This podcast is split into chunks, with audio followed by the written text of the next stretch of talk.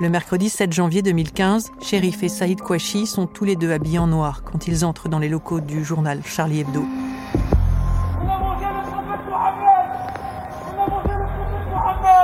En cinq minutes, ils abattent froidement dix personnes.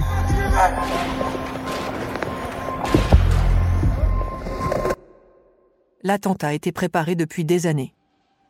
Les deux frères Kouachi ont basculé dans la violence dans le 19e arrondissement de Paris, au cœur de ce que les services de renseignement appellent la filière des buts de Chaumont.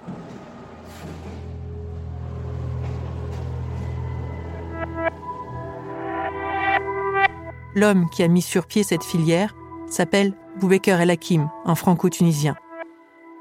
On le retrouve partout, les buts de Chaumont, Fallujah en Irak, la Tunisie, la Libye et pour finir la Syrie. Là-bas, au centre de l'État islamique, il va devenir l'émir francophone le plus haut placé. Boubaker El Hakim a consacré son existence à semer la terreur. Je suis de Paris 19e. Cet appel d'El Hakim, c'est un appel qui était bien ciblé.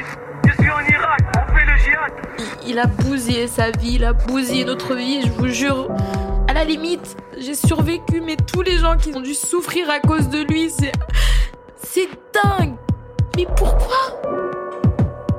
La jeune femme que vous entendez, c'est sa petite sœur. Elle a aujourd'hui 31 ans. Pendant presque 20 ans, en France, en plein essor de la filière des buts de Chaumont, elle a vécu l'enfer. J'ai vécu Daesh en France, avant même que ça existe Daesh. Et c'est pour ça que j'ai voulu rouvrir le dossier de cette filière grâce à son témoignage, à la recherche des ratés de cette affaire. Parce que pour cette jeune femme, la terreur a commencé avant Daesh, avant les attentats de 2015, avant les procès de 2022, au début des années 2000. 75 019 Daesh est la nouvelle série du podcast L'Affaire, produit par Paradiso Media. Découvrez-la à partir du 18 janvier sur toutes les plateformes d'écoute. Si vous aimez le podcast, laissez un commentaire et abonnez-vous pour être notifié tous les mercredis de la sortie des épisodes.